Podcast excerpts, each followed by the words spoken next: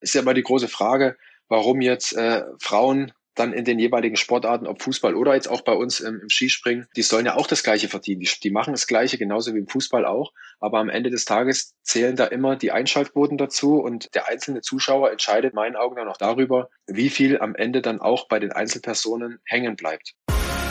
Der Sponsors Podcast im Dialog mit Sportlern, Unternehmern und Visionären über das Milliarden-Business Sport. Mit Philipp Klotz und Daniel Sprügel. Hallo und herzlich willkommen zum Sponsors Podcast. Schön, dass ihr wieder mit dabei seid. Heute habe ich mit Sven Hannawald gesprochen. Alle Sportbegeisterten in Deutschland dürften Sven Hannawald kennen. Aber der Podcast war für mich vor allem deswegen überraschend in vielerlei Hinsicht, weil Sven mit mir sich nicht nur über seine sportlichen Erfolge unterhalten hat, sondern auch über die schwierigen Zeiten in seinem Leben, über seinen Burnout-Absturz und danach dann aber auch die Wiederauferstehung zum Unternehmer und äh, zur gereiften Persönlichkeit. Für alle, die Sven Hannawelt nicht so kennen, beziehungsweise nicht so im Wintersport zu Hause sind, Sven hat als erster deutscher Sportler alle vier Springen der Vier-Schanzentournee gewonnen. Das war 2002. Er ist äh, Weltmeister und Olympiasieger und heute weit geschätzter TV-Experte in den letzten Jahren bei Eurosport und seit diesem Jahr bei der ARD vor Millionen von Zuschauern. Sven hat aber auch die Schattenseiten des Spitzensports erlebt, den extremen Druck, die Leistungsdichte, der Druck wenige Jahre nach seinen großen Erfolgen hatte er einen schweren Burnout und Zusammenbruch, was dann im Jahre 2004, 2005 zur Beendigung seiner sportlichen Karriere geführt hat. Nach Jahren des Herauskämpfens und einem, wie ich finde, extrem bemerkenswerten offenen und öffentlichen Umgang mit diesem für viele Menschen doch sehr sensiblen Thema ist Sven Hannawald heute Unternehmer, Testimonial und Unternehmensberater für körperliche Balance und Gesundheit und hat ein eigenes Unternehmen gegründet. Und äh, wie ihr ja wisst, wenn ihr schon des Öfteren bei mir im Podcast zugehört habt, mein Slogan ist, das ist der Sport-Business Podcast über Sport, Visionäre und Unternehmer aus dem Milliardenbusiness Sport. Und auf Sven trifft alles drei zu. Also dementsprechend viel Spaß und direkt rein in den Podcast mit Sven Hannawald. Hallo Sven, herzlich willkommen zum Sponsors Podcast. Du bist äh, ja eine deutsche Wintersportlegende, heutiger TV-Experte bei der ARD und äh, trittst äh, unterjährig auch als Unternehmensberater auf. Was überwiegt denn jetzt bei dir? Als was würdest du dich heute bezeichnen? Puh, schwierige Frage. Die Wurzeln sind natürlich beim Skispringen, die man aber jetzt nicht bis zum Lebensende aktiv leben kann, obwohl es natürlich im Nachhinein auch mit Autorennen und alles, was ich probiert habe, das Schönste war, ähm, was ich sportlich dann auch im Leben erleben durfte.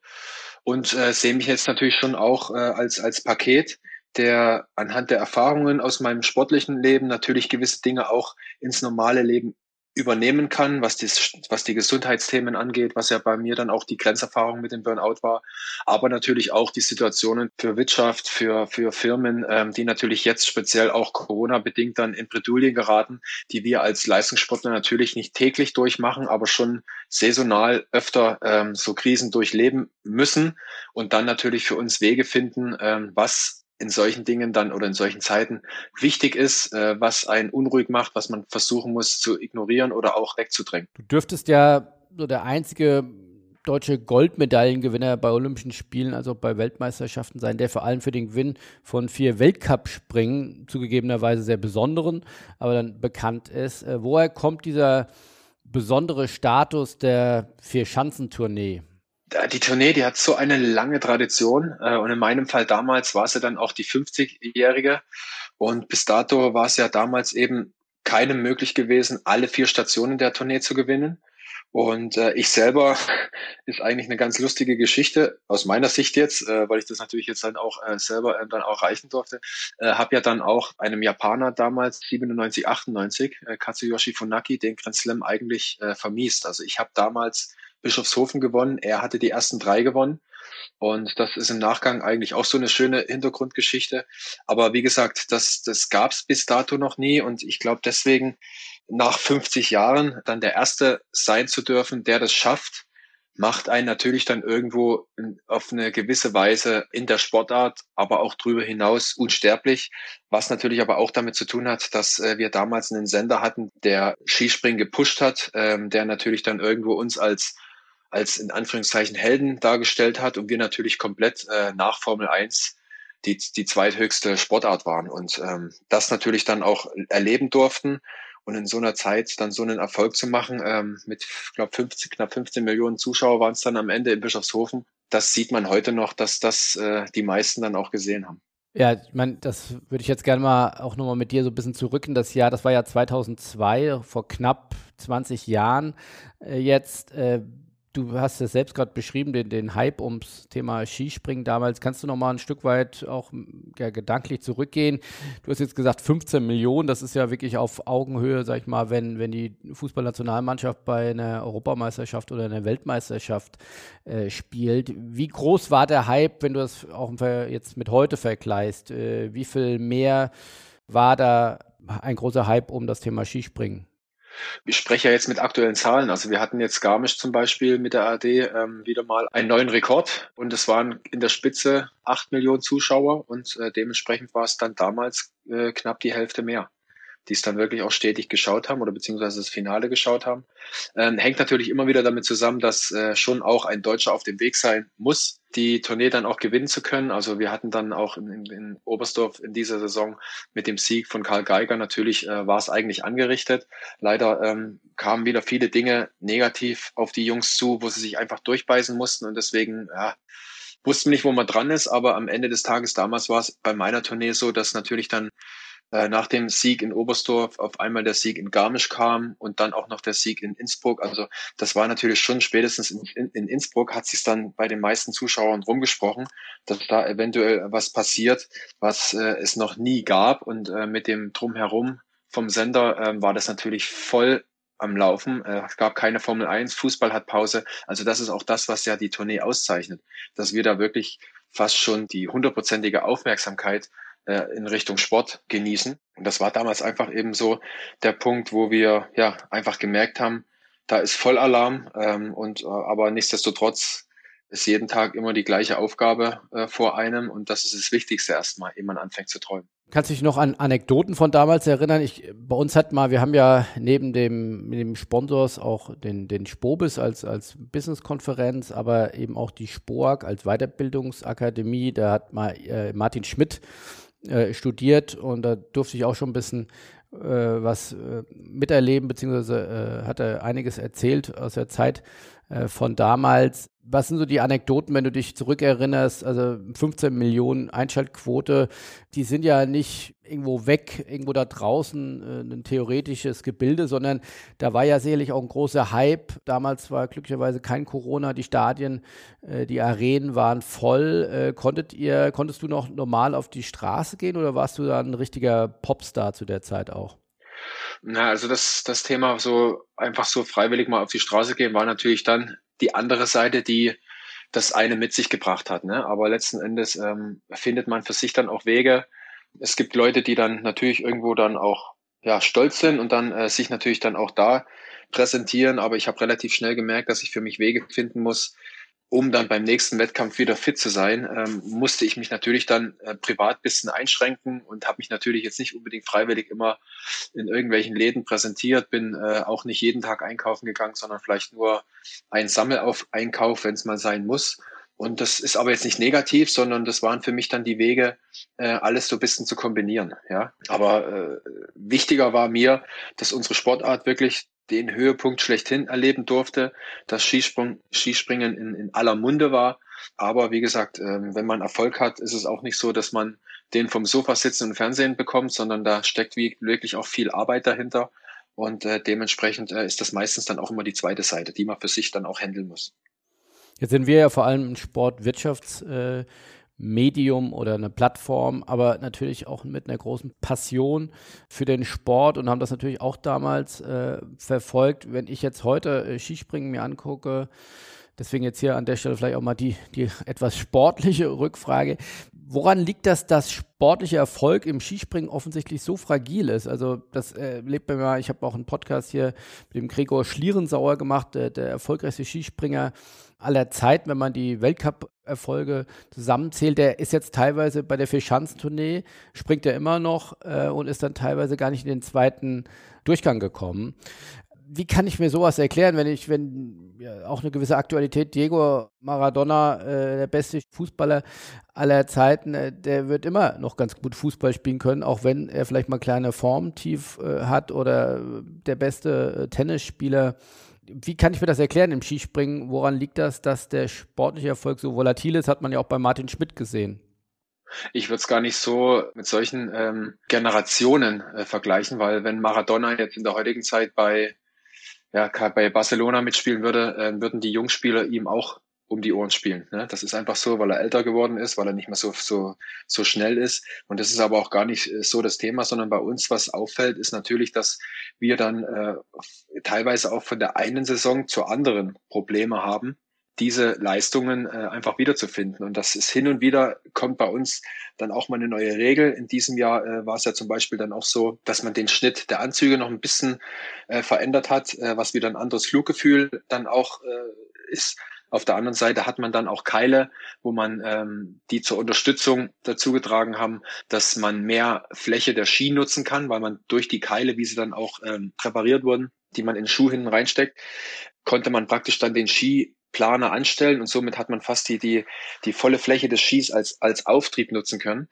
Und dieses Thema haben sie jetzt von der letzten auf die Saison auch zurückgenommen. Also gab es dann Spezialisten, die das äh, wirklich auch ausleben konnten, weil die mit der Mehrfläche äh, dann auch zurechtgekommen sind. Nicht alle.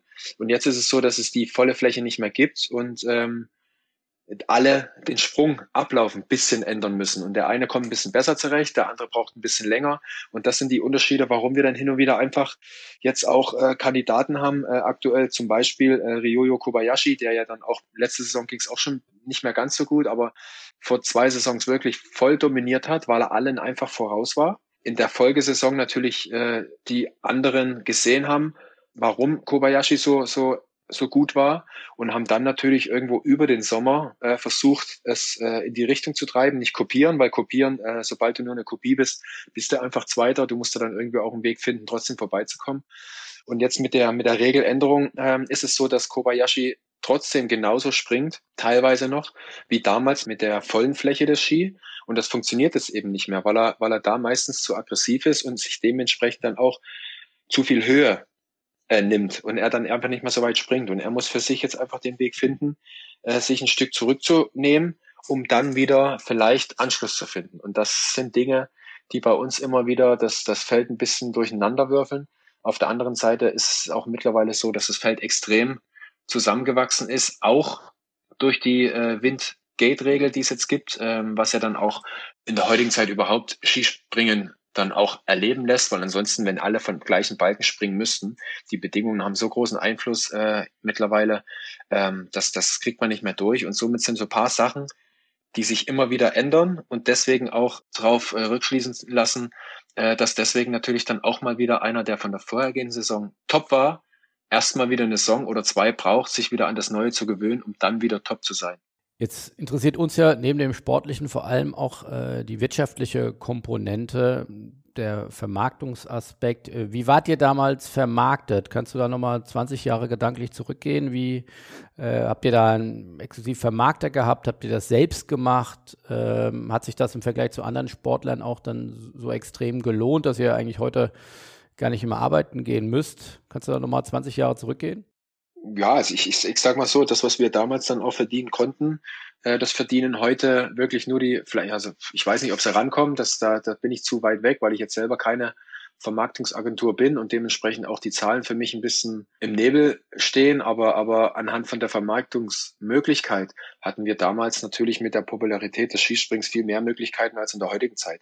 Die Spitzenleute, die natürlich dann irgendwo so, so Einzelpersonen sind, wie vielleicht ein Wellinger, ja, oder vielleicht aktuell dann auch ein Eisenbichler, der so ein bisschen dann auch in die Richtung geht. Ähm, die könnten natürlich dann auch in die Richtung kommen.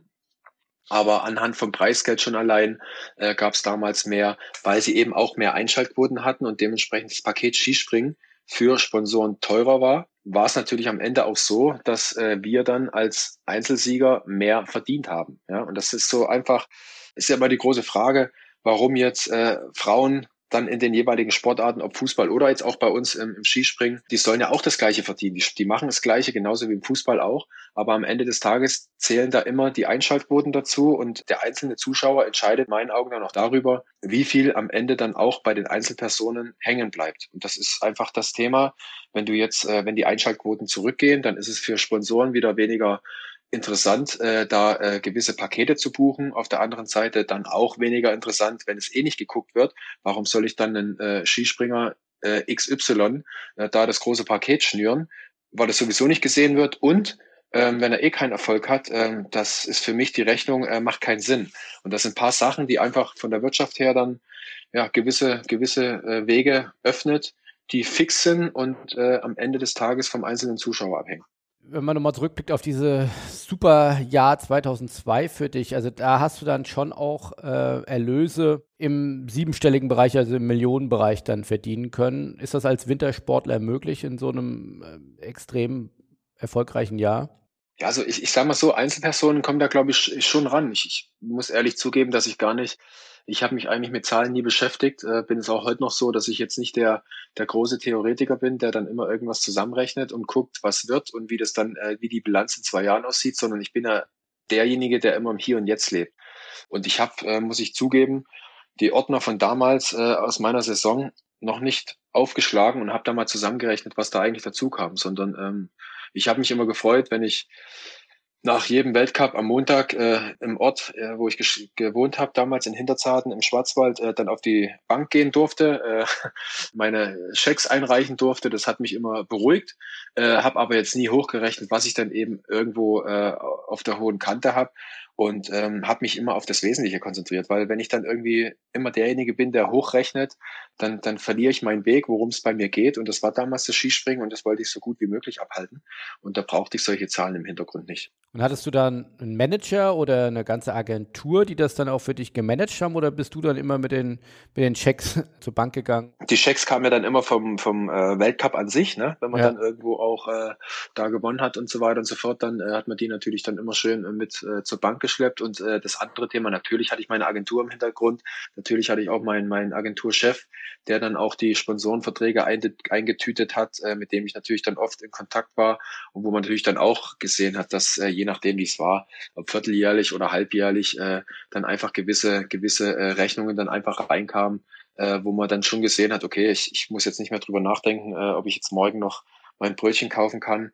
Äh, aber wie gesagt, äh, ich habe da, die Zeiten gehen schnell rum und ich dann irgendwo mich zu sehr da verleiten lasse von irg irgendwelchen schönen Gefühlen und ich dann beim Springen wieder 20. werde, habe ich mich da nie ablenken lassen und war immer bei mir in der Welt und wusste, dass meine Agentur im Hintergrund den Rest für mich erledigt. Welche Agentur war das damals? Das war äh, WH Sport International damals. Werner Heinz, der auch äh, Heinz-Harald Frenzen, der war so ein bisschen in der Formel 1 tätig, hatte den Henry Maske und ähm, da gab es irgendwann mal nach einer Saison äh, ein Gespräch von einem, von einem, ich glaube es da, es war es da, damals war es ein Redakteur vom Kicker, der den Werner ähm, damals auch kannte und irgendwie sind die auf mich zu sprechen gekommen und da gab es dann damals in Stuttgart äh, ein, ein, ein Treffen und ab dem Zeitpunkt, glaube ich, 98 war das dann, äh, ab der Saison war ich dann bei, bei Werner unter Vertrag. Das heißt aber, da hat man dann einen festen Vertrag und da guckt man sich dann auch nicht links und rechts äh, nochmal um, sondern konzentriert sich dann auf seine sportliche Performance.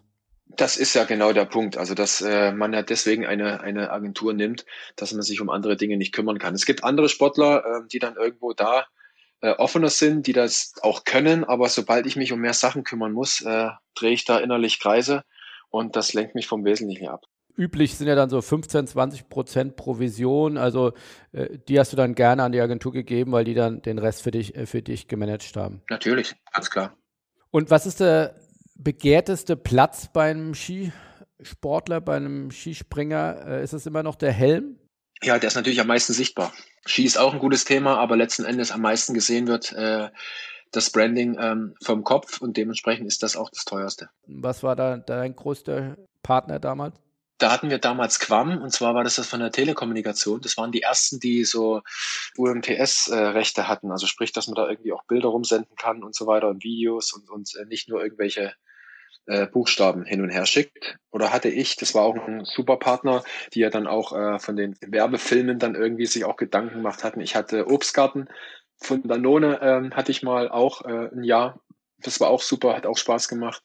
Und äh, Sonax war dann in meinen letzten Jahren. Aber die haben dann schon alle auch äh, sechsstellige Summen bezahlt, also deutlich über 100, über 100.000. Ja, ja. Ich meine, Martin Schmidt war ja war ja so ein Evergreen mit Milka, oder? Also das war der lila Kopf äh, am Schanzentisch. Ja.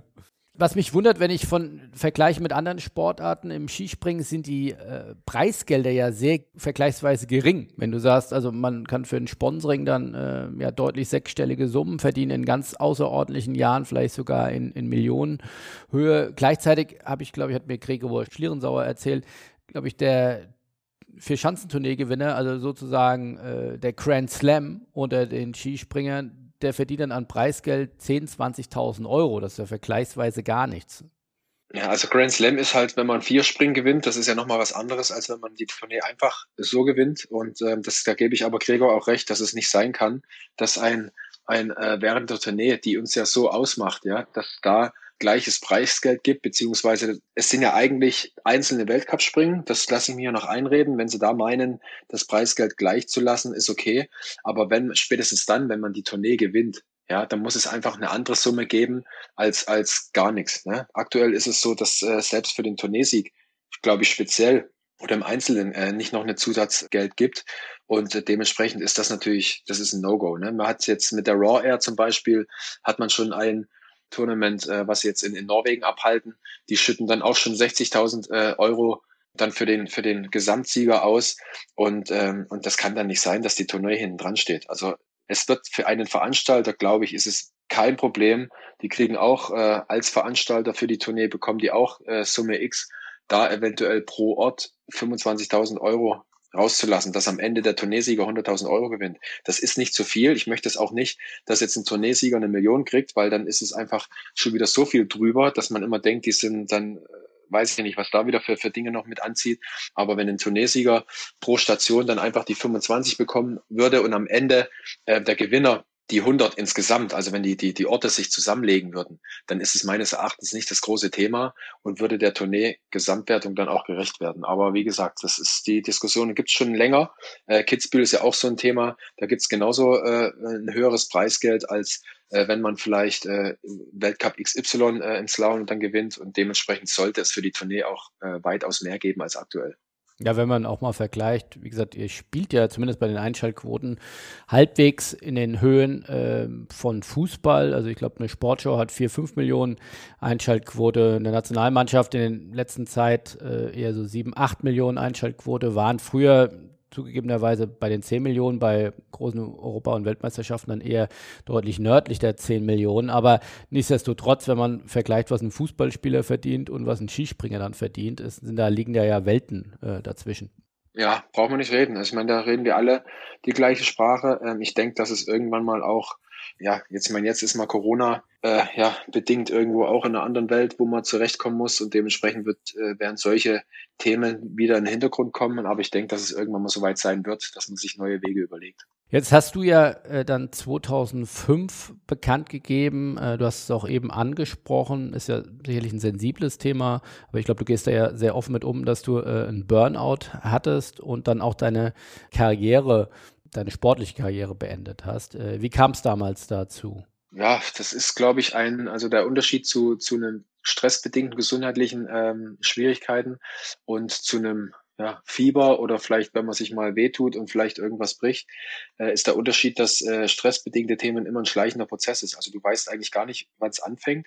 Die, die Anfänge äh, unterdrückst du, weil du als Erwachsener natürlich gelernt hast, ah, das wird jetzt nur so ein Zwischengefühl sein, äh, das geht schon wieder weg und, und bleibst eigentlich weiter auf dem Weg, der dich eigentlich dann im Nachgang ja wirklich dann auch krank macht. Und so war es bei mir eben auch. Also ich habe gemerkt, dass der Körper abbaut. Ich habe gemerkt, dass der Körper längere Auszeiten brauchte ich aber ähm, mir nicht eingestanden habe, dass ich jetzt mal eine Woche länger Pause mache, weil ich ja auch so war, ich brauche ja jeden Trainingstag, weil ich speziell äh, Skispringen bedingt mit der Schnellkraft immer im Hintertreffen war. Also sprich, jede Woche, die ich nicht trainiert hätte, äh, hätte ich nichts mehr erreicht. Also ich wollte aber die Tournee gewinnen und dementsprechend habe ich alles untergeordnet, auch mein Körpergefühl und äh, somit äh, nach dem Gewinn der Tournee äh, und eine Saison später äh, habe ich gemerkt, dass ich gar nicht mehr klar kam, weil die zu der zu der Müdigkeit, die der Körper ja schon länger gesendet hat und dem dem den Wünschen nach Pause äh, dann noch so eine gewisse Unruhe kam und das war dann das Endstadium, wo ich irgendwann mal relativ schnell äh, dann auch mal eine Saison wiedermals früher abgebrochen habe. Das hatte ich eigentlich auch vor meiner Supersaison, habe mir da keine Gedanken gemacht, aber bei dem früheren Aufhören dann 2004, da waren wir glaube ich in Salt Lake City gerade im Februar, als ich dann damals mit äh, Wolfi Steyert war, dann der neue Bundestrainer, gesprochen habe, du, lass uns wieder aufhören äh, wie damals, ich kann nicht mehr und ähm, das macht so keinen Sinn da. Ich habe, glaube ich, einen zweiten Durchgang auch gar nicht erreicht. Und äh, lass uns dann nächste Saison wieder angehen. Und die Pause, wo ich zu Hause war, in der Ruhe, äh, hat mein Körper dann kollabiert und dementsprechend äh, war für mich dann das Thema erstmal durch. Wie alt warst du damals? Äh, 30 wäre ich geworden, also 29. Ist das eine normale Zeit, um, um die sportliche Karriere an den Nagel zu hängen oder hättest du gern noch weitergemacht? Ich hätte natürlich weitergemacht, aber ähm, das hätte nur funktioniert, wenn ich schon im, im Alter von 20 bis 25 äh, gewusst hätte, was ich für ein Typ bin. Und das habe ich leider erst danach gemerkt, dass ich der Ehrgeiz und der Perfektionismus, äh, mit dem, mit dem ich jede Aufgabe anpack, ähm, die macht dich natürlich dann irgendwo schon auch irgendwo kirre, weil du in Pausen ähm, natürlich dann den Vorteil siehst, dich weiter vorwärts zu arbeiten, wenn alle anderen vielleicht irgendwie mal ein bisschen Ruhe ranlassen. Wenn ich das früher gewusst hätte, hätte ich das Thema anders angegangen und ich glaube, dass es jetzt vielleicht vom Erfolg her äh, nicht viel genommen hätte, aber das ist alles so große Fragezeichen.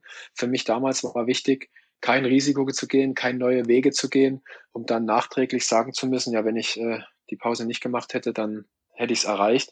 Und dementsprechend war das für mich auch heute, ähm, habe ich das so gemacht und wird es wieder so machen, weil ich nicht die Garantie hätte, wenn ich es anders gemacht hätte, dass es genauso gewesen wäre. Und wie lange hast du dann gebraucht, um aus diesem körperlichen, aber auch vor allem ja mentalen Tal dann wieder rauszukommen? Es ging ja dann äh, erstmal in die Klinik. Für mich war das ja so ein bisschen das befreiende Arztgespräch damals. Ich habe mich ja dann auch schon nach der Tournee gefühlt, so anderthalb Jahre bei sämtlichen Ärzten vorgestellt. Mit unserem ähm, Arzt äh, der Mannschaft äh, habe ich ja natürlich dann auch schon während meiner Karriere extrem nahes Verhältnis gehabt, weil ich ja auch durch die wenige Sprungkraft dann einfach auch vom körperlichen her eher einen Grenzweg gehen musste, äh, dass ich dann eben auch so leicht wie möglich bin, um den Faktor der Sprungkraft äh, wettzumachen. Das ging damals noch mit dem Material, was wir springen durften, mit weiteren Anzügen und mehr Fläche. Und äh, deswegen hatten wir eigentlich schon so anderthalb Jahre so ein bisschen äh, waren wir schon bei eigentlich sämtlichen Ärzten, weil ich immer wieder gemerkt habe, irgendwas stimmt nicht. Nach dem Zusammenbruch äh, war das dann so, dass natürlich dann nur ein Arzt übrig war und das war der für äh, Psychosomatik, der mir innerhalb von einer halben Stunde dann auch gesagt hat, dass ich äh, dringendst in die Klinik muss, weil ich ein Burnout habe. Und äh, für mich das eigentlich das, das Gespräch war, was ich so am Anfang so äh, die Erstgedanken hatte, ah, endlich, jetzt gehe ich schnell in die Klinik äh, und, und höre mir da an, was sie machen, was ich zu tun und zu lassen habe und dann kann ich endlich wieder so befreit Skispringen, äh, wie es von mir gewohnt war. Dass das im Nachgang nicht so wird, äh, das habe ich dann einsehen müssen. Ähm, es war natürlich äh, ein längerer Weg, der sich über viele Jahre äh, gezogen hat, äh, aber einsehen, dass ich nicht mehr Skispringen kann, äh, das habe ich dann 2004 im, im, im Winter dann, so im November, als alles schon, äh, der Weltcup schon unterwegs war und ich so weit war, dass ich da schon wieder in Hinterzarten mich an auch wieder wohlgefühlt habe, auch vom Kopf her wieder mal einfach springen ausprobieren wollte, auch gesprungen bin, aber wo ich dann, äh, wo der normale Trainingsalltag wieder auf dem Zettel stand und ich dann auf einem Weg äh, zum ganz normalen Krafttraining bei uns in der Halle in Hinterzarten war, dann hatte ich wieder das unruhige Gefühl. Und dann, da wusste ich, dass das Thema Skispringen für mich ad acta zu legen ist und dass ich meinem Kopf, der ja schon wieder so ein bisschen freudig übers Skispringen ähm, äh, gedacht hat und mir dann so positive Signale gesendet hat, dass der Körper einfach äh, nicht mehr kann. Und das war schwierige Zeit, weil ich natürlich keine Nachfolgeaufgabe äh, hatte für mich und ähm, immer nur positiv über die Vergangenheit zu reden, ist natürlich in so einem, in so einem Zeitraum dann einfach total schwierig und war für mich dann auch eigentlich die, die schwerste Zeit, da mich wieder zurechtzufinden im normalen Leben, äh, ohne dem sehr so geliebten Skispringen. Du warst doch damals dann einer der ersten, die dann öffentlich auch über Burnout gesprochen haben. Ja, ich, ich bin aber so einer, ich, äh, ich gucke in den Spiegel und da muss ich mich sehen. Es gibt viele, die dann vielleicht auch von der Agentur her ein bisschen ein, ein Bild aufgesetzt bekommen, äh, was sich dann am Ende besser verkaufen lässt. Aber für mich war immer wichtig, sowas kann ich nicht. Auch heute noch, äh, wenn irgendwas ist, nehme ich das an äh, und ob drüber geschrieben wird oder nicht, ist mir dann auch egal, äh, weil ich einfach, äh, wenn man irgendwas verhindert oder irgendwas äh, im Hintergrund lässt äh, und was anderes erzählt, da kann ich nicht in den Spiegel gucken. Da, da, da werde ich äh, krank und dementsprechend äh, ist es mir egal ähm, oder war das mir auch damals egal, ob sie es schreiben oder nicht, weil es ja die Wahrheit war und dementsprechend der Stand X war, wo ich mich damals befunden habe. Dann hast du neun Jahre später, 2014, äh, ein, ein Buch veröffentlicht, Mein Höhenflug, mein Absturz, meine Landung im Leben. Auch da die Fortführung, glaube ich, einer der ersten Sportler, zumindest deutschen Sportler, die äh, dann so ihren Burnout öffentlich aufgearbeitet haben. Wie war da die Resonanz darauf? Ja, das hat natürlich auch eine Weile gedauert. Ich hatte ja schon während meiner Karriere ähm, Anfragen wegen der Biografie, aber das konnte ich einfach nicht, weil ich ja noch aktiv war. Äh, und danach hat sich's erstmal erledigt gehabt. Und das Buch war ja eigentlich so ein Punkt, wo ich gemerkt habe, dass äh, die Öffentlichkeit natürlich sehr positiv reagiert hat drauf, dass äh, ich äh, den Leuten auch ein Beispiel gebe, dass der Erfolg natürlich auch gewisse Kosten hat und die natürlich dann irgendwann auch mal vor der Tür stehen und ich aber damit kein Problem habe und vielen Leuten, die es ähnlich ging, natürlich auch ein bisschen Rückhalt gebe, dass das nicht schlimm ist, wenn sowas ist, sondern äh, eigentlich eher das ein Zeichen ist, dass man ja zu viel für den Erfolg getan hat und vielleicht gewisse Wege ähm, nicht gegangen ist, um den Erfolg aufrechtzuerhalten. Und das war das Positive. Und äh, das Buch hat auch den Hintergrund gehabt, dass natürlich nach vielen Fernsehauftritten, äh, was das Thema Burnout und, und stressbedingte äh, Schwierigkeiten anging, natürlich unheimlich viel Feedback über E-Mail kam und Briefe und ich natürlich jetzt nicht jeden beantworten konnte und somit das Buch für mich eine Möglichkeit war, immer darauf hinzuweisen, dass äh, wenn man das Buch liest, dann weiß man genau, wo man sich befindet und äh, dadurch, dass meine Ärztin damals äh, mit zu Wort kam und alle, alles drum und dran, war das keine reine Biografie, sondern für mich war das nur ein, ein, ein Punkt, den Leuten mitzugeben, wie ich aufgewachsen bin, dass ich von klein auf schon der Ehrgeizige war, der bei Platz zwei schon geweint hat, alles für den Erfolg getan hat, und gewisse Dinge dann einfach weggelassen hat, was die Pausen angeht und äh, dementsprechend am Ende ja äh, die Rechnung bezahlen musste. Ja, aber wie gesagt, das ist normal und ich wollte den Leuten äh, dann eben mitgeben, dass sie die Wahl haben. Wenn sie den Erfolg haben, dann müssen sie gewisse Dinge annehmen und auch leben. Ansonsten ist der Erfolg relativ kurzfristig und es zählt zur privaten Mutter, die alles gibt für ihre Kinder, bis hin zum bis hin zur Führungskraft, die, die alles tut für die Firma und, und jede freie Minute der Firma gibt. Ähm, das ist dann Breitband gewesen. Wie oft ist das Buch verkauft worden? Weißt du das noch? Ich glaube, es müsste so um die 30.000 Mal grob gewesen sein. Du warst in der Zwischenzeit zwischen Burnout, dann 2004, 2005 und, und dann Buchveröffentlichung 2014. Warst du ja auch zwischenzeitlich nochmal Motorsportler. Wie kam es dazu? Das war eine Anfrage, die sich dann irgendwie auch von, von RTL damals, ähm, weil ich ja auch hin und wieder bei der Formel 1 eingeladen war, äh, und das natürlich geliebt habe und gelebt habe. Auch als kleiner Junge war ich ja schon immer irgendwie ja, Auto begeistert. Und da eine Möglichkeit zu haben, eigene Rennen zu fahren, war natürlich toll. Und so bin ich dann langsam in die Welt äh, reingewachsen. Bis hin zu 2010 habe ich dann meine erste, bin ich meine erste komplette Saison gefahren. Und das war für mich aber auch die neue Aufgabe, äh, die ich mir dann irgendwo über Jahre ersehnt hatte, die man natürlich jetzt nicht einfach nur sagt, komm, ich will jetzt das machen, sondern die muss sich auch auf eine gewisse Art und Weise ergeben. Und das war dann 2010 so, und ab 2010 sage ich auch, dass ich da eigentlich für mich und meinen Körper da irgendwo so weit war, dass ich das Thema Burnout auch äh, dann hinter mir hatte. Aber es hat ja dann schon einige Jahre gebraucht. Also die ja, das ist ja auch das, was in dem Buch steht und dass äh, die Leute den Leuten auch bewusst ist, dass umso länger sie natürlich dann auf dem Weg waren, umso länger dauert es auch, äh, sich wieder zurechtzufinden. Dass es nicht einfach so geht wie äh, mal kurz äh, eine Tablette reinschmeißen und dann geht's weiter und das Fieber ist weg, sondern letzten Endes äh, sind da Prozesse im Körper, äh, die dann auch vom Kopf gesteuert sind. Und man muss gefühlt ein neues Programm über das alte Programm drüber schreiben. Und das dauert. Das man, wenn man es äh, geschrieben hat, dann braucht der Körper auch eine Weile, um es anzunehmen. Also sprich, wenn man dann äh, selbst, wenn man merkt, es stimmt was nicht, äh, man hat einen Zusammenbruch, wenn man am nächsten Tag äh, die richtigen Weg geht, wird man sich nicht besser fühlen, weil es einfach ewig lang dauert, bis der Körper wirklich dann auch alles soweit wieder für sich geregelt hat, dass er dann auch die ganz normalen Signale sendet, die dann auch äh, beantwortet werden von einem selber. Wie erfolgreich warst du als Motorsportler? War das nur ein Stück weit Therapie oder hast du da auch wirklich ambitionierte Ziele verfolgt? Ja, ich habe ja in der ersten Saison direkt, es fast zum Meistertitel für die bei den Amateuren gereicht im GT Masters und ähm, das war super. Also ich habe da Rennen gewonnen. Ähm, das war auch so, dass ich jetzt nicht, das war auch speziell für mich auch besser, ähm, nicht allein Rennen fahre, weil wenn ich mit über 30 Motorsport anfange, brauche ich mir nicht glauben, dass ich da irgendwelche Rennen gewinne, sondern es war ja eben auch ein, eine Konstellation in GT Masters damals, wie heute ja auch noch, dass ein Amateur mit einem Profi zusammenfährt und man sich das Auto teilt. Und äh, am Samstag der Amateur anfängt und dann der Profi nach einer halben Stunde ins Auto steigt und am Sonntag war es andersrum.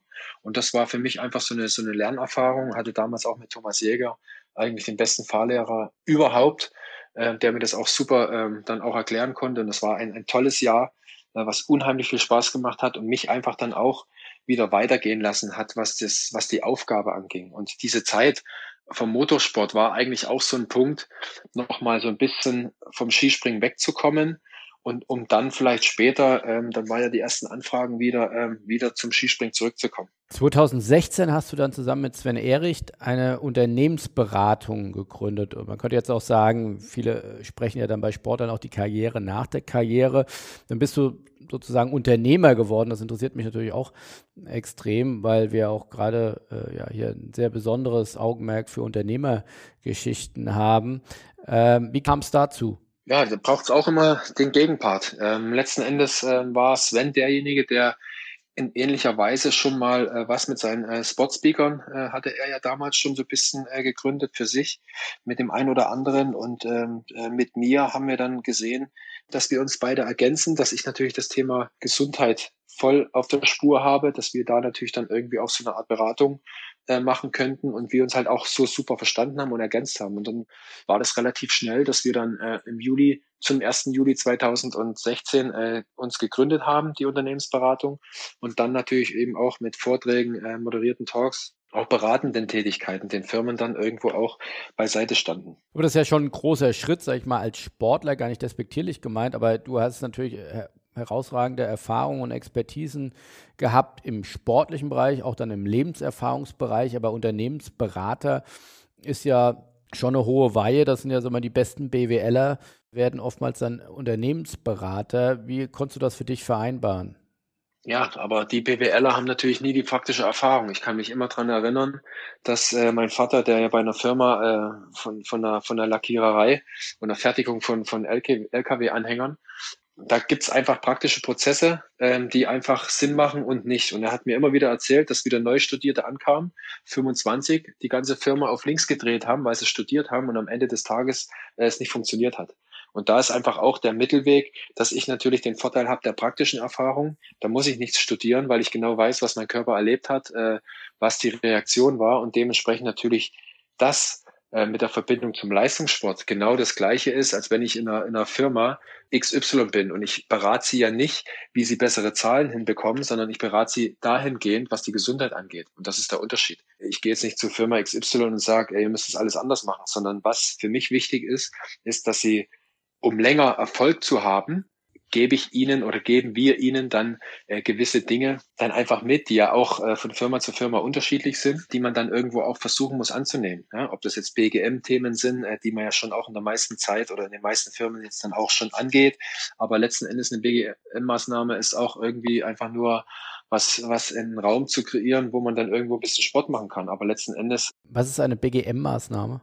Eine Betriebs, äh, betriebliche Gesundheitsmanagement ist das. Okay. Und das ist einfach auch vom Staat ähm, soweit äh, dann auch äh, freigegeben als Muss.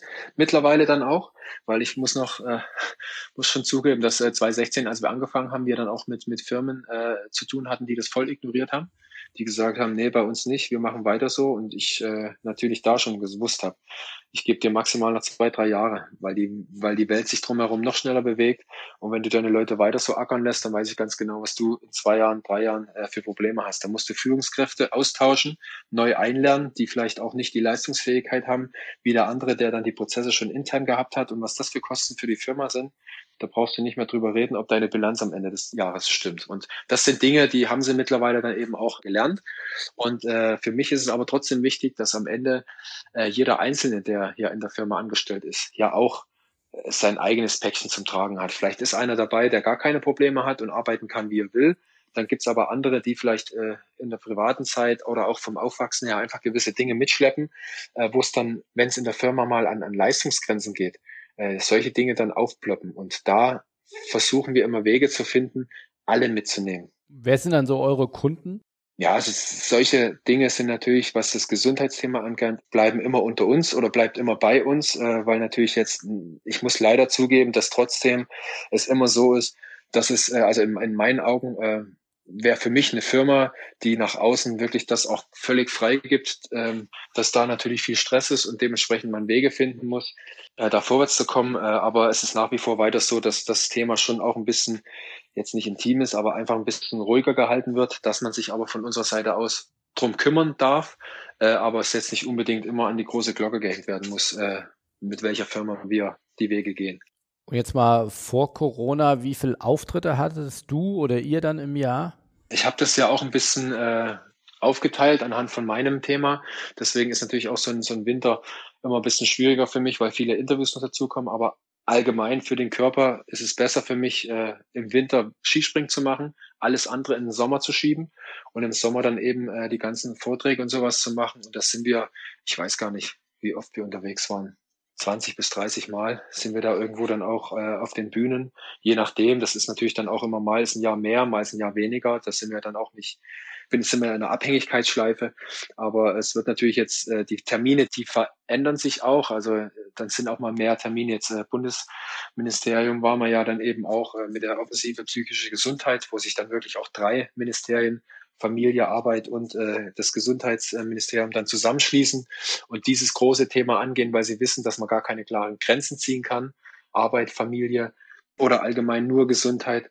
Und das sind dann auch wieder Termine, die ich natürlich nach wie vor wahrnehme. Und ich schaue schon drauf, dass ich, wenn ich solche Termine habe, natürlich andere Dinge dann irgendwo woanders hinschiebe. Aber jetzt sprichst ja nicht nur du dort äh, für diese Themen, sondern ihr habt jetzt auch noch andere Sportler mit dazugeholt, richtig? Ja, wir gleichen uns ja aus. Also ich meine, letzten Endes bin ich der Einzige, der, der da vielleicht auch in die Richtung Burnout ging. Wir haben trotzdem viele andere Sportler, die, wenn es jetzt Mannschaftssportler sind, in Richtung Team angehen, ne, die dann irgendwo dann auch mal äh, eine Firma, die dann irgendwo merkt, dass äh, so alles so ein bisschen aus dem Ruder läuft, dass man da irgendwo so, so das Team Grader oder das, das Thema Change äh, angeht. Ähm, da bin ich jetzt äh, vielleicht nicht derjenige, der da irgendwo alles, ich hätte natürlich auch viele Dinge zu erzählen, aber wenn man einen Mannschaftssportler hat, wie zum Beispiel den Florian Mennigen im Ruderachter, äh, den Ruderachter kennt jeder, dass das, äh, als es damals untergegangen ist, dann ist es ähnlich wie in einer Firma heute, die dann irgendwo auch vor dem Bankrott steht und was macht man dann? Und dann gibt es gewisse Dinge, die dann auch im Leistungssport wie in der Firma gleich sind, gewisse Wege und Strukturen, die dann greifen müssen und dann funktioniert es wieder. Und am Ende war der Achter wieder Olympiasieger. Also das sind Dinge, wo man dann jeder jeden Sportler, den wir haben, ähm, dann irgendwo auch gewisse Dinge zuschreiben kann. Fußball ist auch immer wieder interessant. Das sind einfach dann die Größen von damals immer wieder gefragt und, und, und sollen dann einfach auch mal auch gewisse Themen spielen. Auf der anderen Seite vielleicht ist es einfach auch nur mal schön, äh, so einen ehemaligen Fußballer dann in der Runde zu haben. Das ist immer komplett verschieden. Aber wir sind jetzt breit aufgestellt und äh, der eine nimmt den anderen nichts weg. Aber dieses Unternehmerdasein, äh, bist ja dann am Ende des Tages auch Arbeitgeber. Das macht dir schon Spaß. Und hast du da so ein Ziel, wie groß das dann auch werden kann? Also bist du da ähnlich ehrgeizig wie beim Skispringen? Äh, Größe ist nicht alles. Also man letzten Endes äh, sieht man es ja genau in den Zeiten jetzt. Äh, wenn man eine Firma ist, die irgendwo in Anführungszeichen nur zahlengeil ist, dann hat die natürlich jetzt schon mal das erste Problem, dieses große Gebilde aufrechtzuerhalten. Und das möchte ich nicht. Ich habe damals auch schon gesagt zu Sven, natürlich freuen wir uns, äh, wenn alles drumherum mehr wird und größer wird. Und wir freuen uns um, um jeden neuen Spot-Speaker, den wir in unseren Reihen begrüßen dürfen. Aber jetzt hier die, die, das, das große Thema zu machen mit, mit Riesenbüro und sonst was, äh, das, das äh, sehe ich dann irgendwie nicht ein. Und umso größer alles wird, umso schneller ist auch die Gefahr, dass es dir über den Kopf wächst. Und das, das äh, lasse ich definitiv nicht mehr zu. Aber das heißt, jeder Sportspeaker hat dann so seine eigene Geschichte. Du hast die mit der genau. Gesundheit, äh, ein anderer hat die dann über äh, Teamplay, ein dritter hat was anderes. Genau.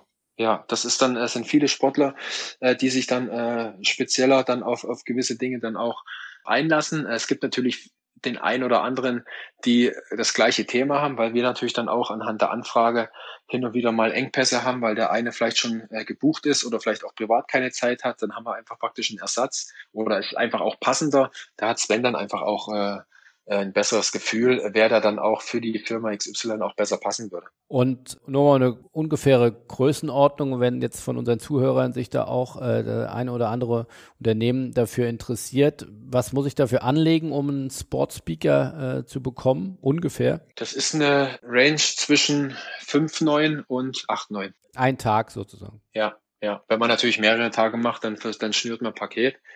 Aber das ist so grob die Range, der das äh, ja natürlich dann irgendwo auch das Unterwegssein, meistens dann auch von Familie weg. Da muss man jetzt hier nicht das, das äh, billige Thema anbieten und ist nur unterwegs, sondern äh, das ist einfach ein, ein, ein, ja, ein mittlerer Preis, der beide Seiten, für beide Seiten fair ist. So, mein letzter Punkt, auf den ich eingehen möchte, bist ja momentan da auch sehr erfolgreicher TV-Experte, hast ja gerade gesagt, kommst gerade von der für Schanzen Today mit millionenfachen äh, Reichweiten, was ja durchaus ungewöhnlich ist, nach meiner Wahrnehmung. Du warst vorher ja bei Eurosport, jetzt bist du zur ARD gewechselt. Viele Sportler, ich kenne das aus dem Biathlon, aber auch äh, Fußball, also die kommen ja oft dann sehr kurz nach ihrer sportlichen Laufbahn, werden sie zum TV-Experten. Bei dir ist die aktive Laufbahn ja jetzt rund 15 Jahre schon her. Siehst du das auch als ungewöhnlich, dass du jetzt erst dann bei der ARD TV-Experte wirst? Allgemein Skispringen hat er dann äh, 2012, glaube ich, angefangen äh, bei damals Sky. Und äh, das hat einfach bei mir den Hintergrund gehabt, dass ich äh, vielleicht auch Jahre hatte, wo ich jetzt äh, so ans Skispringen nicht so nah ran konnte. Und auf der anderen Seite, ich meine, ähm, öffentlich-rechtlich ist auch so, dass man, wenn man dann mal einen Experten hat, den tauscht man meistens, wenn er sich nicht ganz dumm anstellt, nicht nach zwei Jahren wieder aus. Und dementsprechend waren Posten besetzt, ja, das, was jetzt für mich auch nicht schlimm war. Und das meine ich auch anhand von meinem Weg, sieht man auch, dass sich gewisse Dinge einfach auch mal zu anderen Zeiten ergeben, als sie vielleicht normal sind und das aber auch nicht schlimm ist, sondern man muss auch das Gefühl haben, gewisse Dinge auch mal abwarten zu können. Man hat sie auf dem Plan, aber mit, mit Gewalt irgendwas durchzudrücken, da kommt wirklich immer nur Mist raus. Und das habe ich wirklich schnell gelernt, dass ich gewisse Dinge natürlich für mich selber erreichen möchte. Der, der Job bei der ARD ja kurzfristig ja dann irgendwo nur auf der Agenda war, weil Dieter Thoma dann äh, überraschend für alle aufgehört hat und ich ja nicht an, an Stühlen säg, weil ich war bis dahin äh, Eurosport äh, ganz normal, bis bis 22 wäre wäre mein Vertrag gelaufen.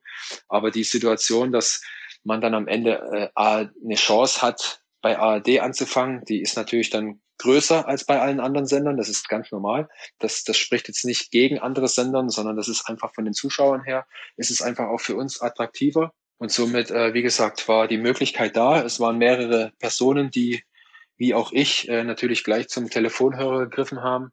Am Ende, dass ich es geworden bin, bin ich einfach nur froh und demütig, weil wie gesagt, es hätte auch jemand anders sein können. Dann hätte ich äh, aber auch ganz normal Eurosport weitergemacht. Und aber gut, äh, jetzt habe ich die Möglichkeit bekommen und dementsprechend mache ich jetzt den Weg weiter, der ja eigentlich 2005, 6 war ich schon mal hinter Reinhard Hess eigentlich auch schon mal bei der ARD mit dabei und es hat mir auch großen Spaß gemacht, aber habe damals noch die, die Situation gehabt, dass ich gemerkt habe, dass äh, das Skispringen mir noch zu nah ist. Also dass der Körper einfach total, wenn es Richtung Skispringen ging, wenn wir vor Ort waren, habe ich mich natürlich mit der Aufgabe an sich und den, den Aufzeichnungen, was wir gemacht haben, äh, ablenken können. Aber in der Ruhezeit, wenn, wenn, wenn wir dann vor Ort waren und äh, das nächste, der nächste Dreh vielleicht erst am nächsten Tag war, mit der Ruhe bin ich nicht zurechtgekommen. Und deswegen habe ich damals vor Turin, also es war eigentlich alles schon durchgebucht. Äh, meine, meine ersten Olympischen Spiele 2006 wäre das gewesen, als, als nicht äh, aktiver. Und ich musste das damals absagen, so leid es mir tat, äh, weil ich das nicht geschafft hätte. Ich hätte es nur geschafft, wenn sie mich drei Minuten mit dem Hubschrauber vorher hinfliegen, bevor alles anfängt. Und direkt nach der Blumenzeremonie mich dann direkt wieder nach Hause fliegen. Dann hätte es geklappt, aber das hat keinen Sinn gemacht. Und da sieht man einfach, dass vielleicht gewisse Wege sich dann irgendwann über Jahre dann wieder zusammenfinden. Und so habe ich jetzt, kann ich den Weg von, von 2,5, 6 äh, weiter fortschreiten. Und da freue ich mich natürlich drüber. Haben denn äh, solche Auftritte bei der ARD äh, bei dir dann auch positive Auswirkungen auf äh, Sponsorings? Das ist ja so ein dritter Bereich, den du jetzt noch machst.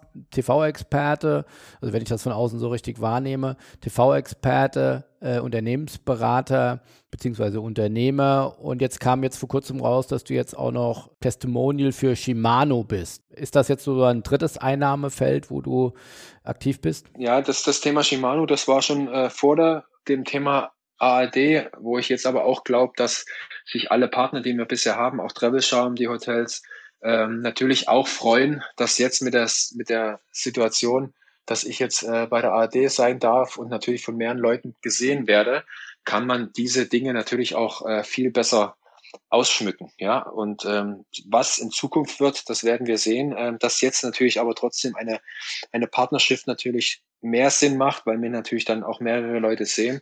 dass das liegt auf der Hand. Äh, Problem von, von Sportlern ist ja immer, welche Geschichte schreiben sie danach? Also wenn sie aufhören, dann, äh, ja, dann ist es immer ein bisschen schwieriger, weil der Weg äh, nicht klar definiert ist, weil es keine Wettkämpfe mehr gibt, wo man dann irgendwo auch mal gewinnt und dann der Sponsor natürlich auch einen, einen zusätzlichen Push damit bekommt. Äh, für mich sind die Wege jetzt klar, dass in Richtung äh, Gesundheit ich das Thema gehe, dass ich das Thema in Familie gehe, dass ich einfach Leuten ein Beispiel sein möchte, der in der heutigen Zeit mit allem drum und dran digital keine Ahnung, wie viel Punkt Null noch kommt. Es wird alles noch schneller, dass man für sich Wege findet, alles zu vereinbaren und, und äh, hinzubekommen. Und, und deswegen natürlich auch zum Beispiel Shimano, dass man da wirklich dann auch äh, die Bewegung genießt in der Natur. Das passt natürlich dann genau eins zu eins in, auf unseren Gesundheitsweg. Zum Beispiel. Oder auch die Hotels, ähm, die, die Trebescham äh, Hotelkette, äh, wo man dann irgendwo ja auch, auch äh, dann auch die Ruhe und, und dass das Zurücklehnen genießen kann, wie aber auch unsere Vorträge, weil äh, mir ja damals äh, nicht ganz bewusst war, dass drei, drei Hotels in der Nähe von den vier Schanzen bei der Tournee äh, befindet. Also da war auch da wieder die Zuflucht. Und falls äh, unser dritter Partner sind ja dann die, die Winzerer Kliniken, die natürlich für mich der Rückhalt sind von allem, dass ich den, den Weg in der Gesundheit überhaupt gehe. Weil damals, als äh, Sven und ich wir angefangen haben, äh, uns da auf den Weg zu begeben, kamen natürlich sehr, sehr viele Leute auf mich zu, ähm, die natürlich auch froh waren, dass ich äh, äh, da offen bin und haben mir natürlich auch ihre Geschichte erzählt und das habe ich alles äh, mit ins Bett genommen. Also da habe ich höchste Schwierigkeiten gehabt, weil ich eben eins nicht gelernt habe, wie ein Therapeut oder ein Arzt, die Dinge dann auch äh, abzuschalten, bevor es ins Bett geht.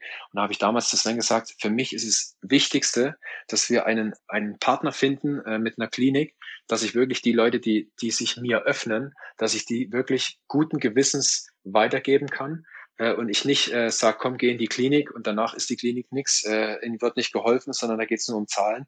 Und das war dann natürlich schwierig. Und mit Winzerer Kliniken haben wir jetzt äh, den Partner gefunden, die auch von der Therapie, aus meinen Erfahrungen, äh, die mir so wichtig waren, auch aus der Klinik heraus, ist ja fast noch das Wichtigere, wieder im Leben äh, zu funktionieren, dass man dann wirklich auch die gleichen Ansprechpartner hat.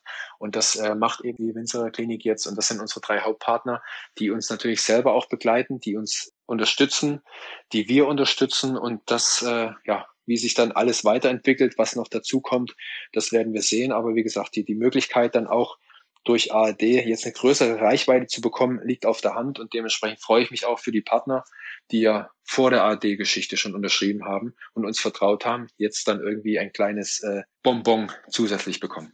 Abschließend nochmal, äh, wenn du nach vorne blickst, wenn du in die Zukunft blickst, was ist deine Meinung? Wie steht es um, um das Skispringen? Wir haben gerade über die tollen Quoten bei der Vierschanzentournee gesprochen.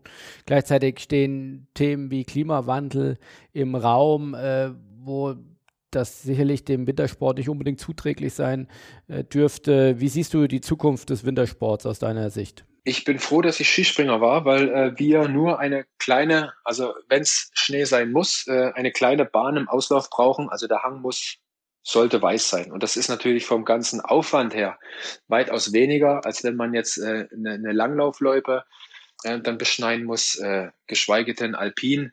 Klar, man wird immer irgendwo wahrscheinlich dann auch immer in höhere Regionen gehen müssen, aber das ist natürlich schon in, in Zukunft schwieriger, zumal man ja auch sieht, dass viele Skiregionen schon auch jetzt schon künstlich beschneien müssen und das natürlich auch so ein Umweltthema ist.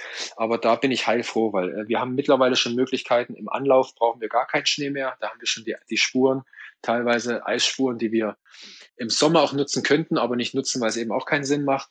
Und äh, das ist, äh, das sind wir gut aufgestellt. Und wenn es dann wirklich mal soweit sein sollte, dass es nicht mehr funktioniert, gibt es bei uns auch Möglichkeiten, wie wir im Sommer ja auch nutzen, äh, mit den, mit den äh, Kunststoffmatten.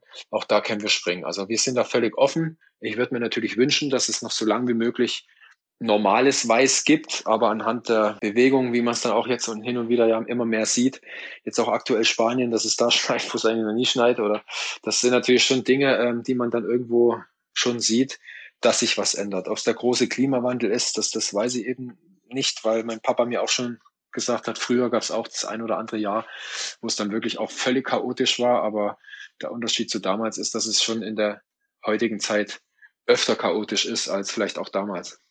Dann möchte ich äh, mich auf jeden Fall hier bedanken für dein Interview, wo du jetzt äh, wirklich sehr tiefe Einblicke gegeben hast, sag ich mal, von der sportlichen Laufbahn, den, den großen Erfolgen, aber auch vor allem den, den, den schweren, zumindest kurzfristig äh, Niederlagen oder Herausforderungen, die du hattest mit dem Burnout, bis hin zum jetzt Unternehmerdasein und den vielen Dingen, die du äh, vom Sponsoring bis hin zum TV-Experten gerade machst und, und, und vorhast. Also herzlichen Dank, viel Erfolg weiterhin und äh, ja, hoffentlich auf bald. Also bis dahin, tschüss. Dankeschön, tschüss, alles Gute.